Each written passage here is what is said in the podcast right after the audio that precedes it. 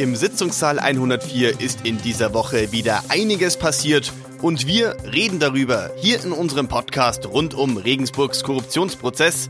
Herzlich willkommen, mein Name ist Sebastian Böhm. Gegenüber von mir sitzt natürlich wieder meine Kollegin Christine Strasser. Sie begleitet den Prozess für uns hautnah. Hallo Christine. Hallo.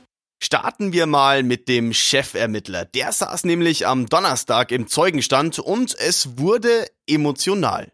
Das war der Abschluss zum Komplex Sparkasse. Ganz grundsätzlich würde ich da mal vorausschicken, dass das ein sehr ähm, schwierig darzustellender Komplex war, finde ich. Man sich da sehr leicht im Dickicht zu Vorschriften für Organkredite und überhaupt was so Verhandlungen von Krediten angeht, ähm, verheddert und verirrt. Aber ein Satz des Ermittlers hat das Ganze dann eigentlich wieder sehr klar gemacht. Er hat seine Aussage damit abgeschlossen, dass man keinen Hinweis gefunden habe, dass Joachim Wohlbergs Einfluss auf die Entscheidung zu einem Kredit über 4,5 Millionen Euro für die Eheleute Tretzel genommen habe. Aber hier wurde es ja auch emotional. Die Emotionalität hat man bei Joachim Wohlbergs durchaus wieder den Ärger gespürt, den er speziell im Zusammenhang mit diesem Anklagepunkt verspürt. Er hat jetzt diesmal keine Entschuldigung eingefordert, aber er hat kritisiert, dass nun auch wieder kein Mucks von der Staatsanwaltschaft zu hören sei. Was ich noch ganz interessant fand, war dieses Thema Sparkasse, da hatten seine Verteidiger ja wiederholt angeprangert, dass Wohlbergs das erst bei seiner Inhaftierung von diesen Vorwürfen erfahren habe und Wohlbergs habe dann eigentlich umgehend gefordert, dass die Sparkassenvorstände gehört werden. Man hat den Ermittlern immer vorgeworfen, sie hätten da zu viel Zeit verstreichen lassen. Und da hat der Ermittler heute ähm, ganz sachlich aufgeklärt. Er hat gesagt, es war einfach schwierig, mit den Sparkassenvorständen Termine zu finden und vor allem auch äh, zusammen mit deren Anwälten und Zeugenbeiständen. Damals stand ja auch der Verdacht der Untreue im Raum. Das hat sich alles äh, nicht bewahrheitet. Aber wie gesagt, vor diesem Hintergrund war es grundsätzlich schwierig, die ähm, Zeugen zu laden und dann zu hören, weil das alles abgestimmt werden musste. Das schien mir auch schlüssig als Argument. Wir besprechen es hier ja immer wieder. Joachim Wohlbergs ist ein Aktivposten im Sitzungssaal 104. Aber wie verhalten sich eigentlich die anderen Angeklagten? Norbert Hartl und Franz W. schweigen nach wie vor. Bei Bauträger Volker Tretzel hat sich inzwischen das Verhalten geändert.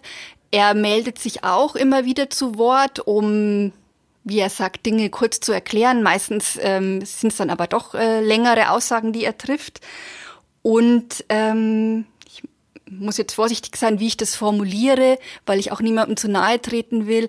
Manchmal hat es auch ganz amüsante Züge, weil es dann ähm, in eine Art von Dozieren ähm, umschlägt. Zum Beispiel ähm, hat er mal sehr umfangreich über die lateinische Münzunion gesprochen, was dann natürlich völlig weg von den Verfahrensfragen geführt hat. Da hat äh, Richterin Elke Escher dann auch äh, bemerkt, dass man jetzt doch wieder zurück zu den ähm, Vorwürfen kommen müsse. Manchmal ist es auch ganz interessant, von äh, Bauträger Tretzel dann aber so Hintergründe zu seinen Entscheidungen im Geschäftsleben zu erfahren, weil das doch eine Welt ist, wo ich jetzt zumindest sagen muss, ähm, das kenne ich nicht, weil ich auch in diesem Geschäft nie tätig war ähm, und auch ähm, von jetzt Entscheidungen wie über einen 4,5 Millionen Kredit für eine Zwischenfinanzierung, das ist halt einfach eine für die meisten äh, Zuhörer, denke ich, auch eine fremde Welt. Da bekommt man manchmal ganz ähm, interessante Einblicke, auch wie er ähm,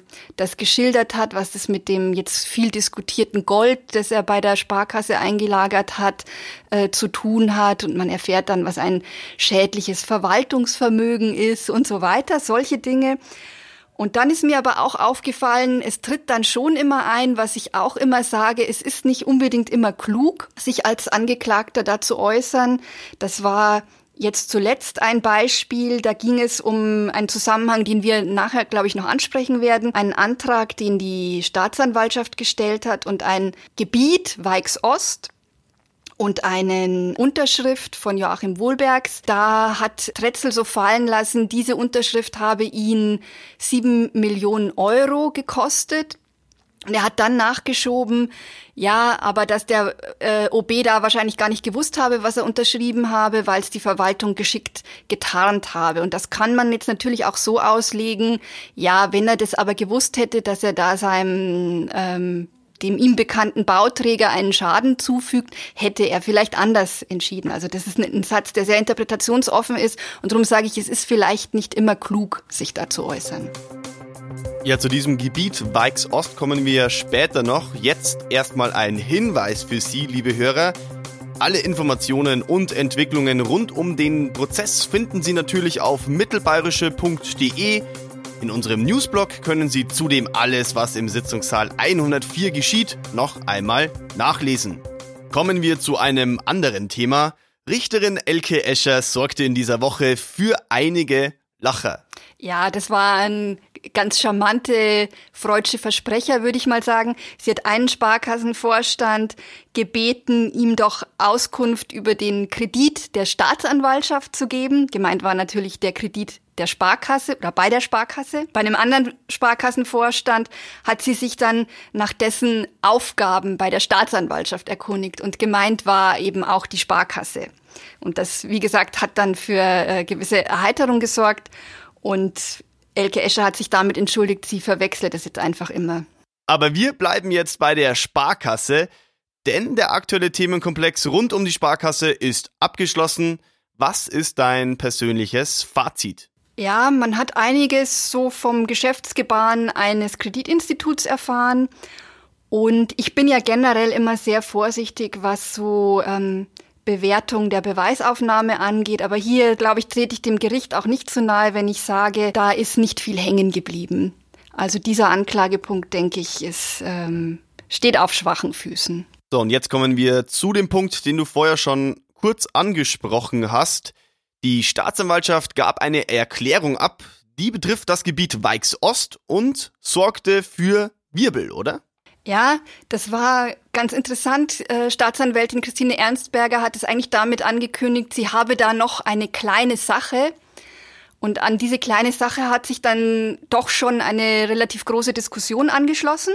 Offensichtlich ist es so, dass es eine Zivilklage gibt, die das Bauteam Tretzel führt. Da geht es um eine Rückabwicklung von Grundstückskäufen im Gebiet Weichs Ost, wenn ich das richtig verstanden habe. Und laut dem Antrag der Staatsanwaltschaft wird in einem Schriftsatz der BTT-Anwälte darauf verwiesen, dass es 2016 eine Zusage von OB Wohlbergs gegeben habe, dass dort gebaut werden könne. Auch Alt-OB Scheidinger soll im Übrigen so eine Zusage gemacht haben. Aber, und das ist das große Aber in dem Zusammenhang, es gibt einen Verwaltungsbeschluss von 2015. Der sieht vor, dass in dem Hochwasserschutzgebiet bis auf weiteres eben gerade nicht gebaut werden kann. Spannend für die Staatsanwaltschaft ist in dem Zusammenhang, sie will aus diesem ähm, Gespräch, das da offensichtlich zwischen Tretzel und Wohlbergs ähm, stattgefunden hat, heraus ableiten, dass sich die beiden Männer durchaus äh, konkret über Bauprojekte besprochen haben und nicht wie Joachim Wohlbergs das in seinen Einlassungen bislang dargestellt hatte, dass man eben sich zum Thema Wohnungsbauprojekte unterhalten habe. Und dann kam eben diese Aussage von Bauträger Tretzel, die ich eben schon angesprochen hatte, dass ihn diese Unterschrift unter diesem Verwaltungsbeschluss sieben Millionen Euro gekostet habe blicken wir noch in die nächste Woche, denn die verspricht viel Spannung. Ja, und auch einiges an Ärger, das finde ich, kann man jetzt schon ablesen. Der ehemalige Stadtbauchef, beziehungsweise freigestellte Stadtbauchef, ich bin mir jetzt gar nicht sicher, wie da im Moment äh, der korrekte Status ist, jedenfalls Joachim Becker, soll befragt werden. Das ist auch ein, ein, Antrag, den die Staatsanwaltschaft gestellt hatte. Ihr geht es darum, die Glaubwürdigkeit von Joachim Wohlbergs auf den Prüfstand zu stellen. Strittiger Punkt dabei ist eben der Ablauf ähm, bei der Besetzung des Posten des äh, technischen Leiters bei der Stadtbau. Diesen Posten hat seinerzeit der nun ebenfalls angeklagte Franz W. bekommen. Wohlbergs hat vor Gericht in einer Einlassung dazu erklärt, dass er auf diese Personalie keinen Einfluss genommen habe. Und Joachim Becker hat bei seiner Vernehmung bei der Polizei wohl genau das Gegenteil geschildert. Er habe einen Anruf von Wohlbergs bekommen.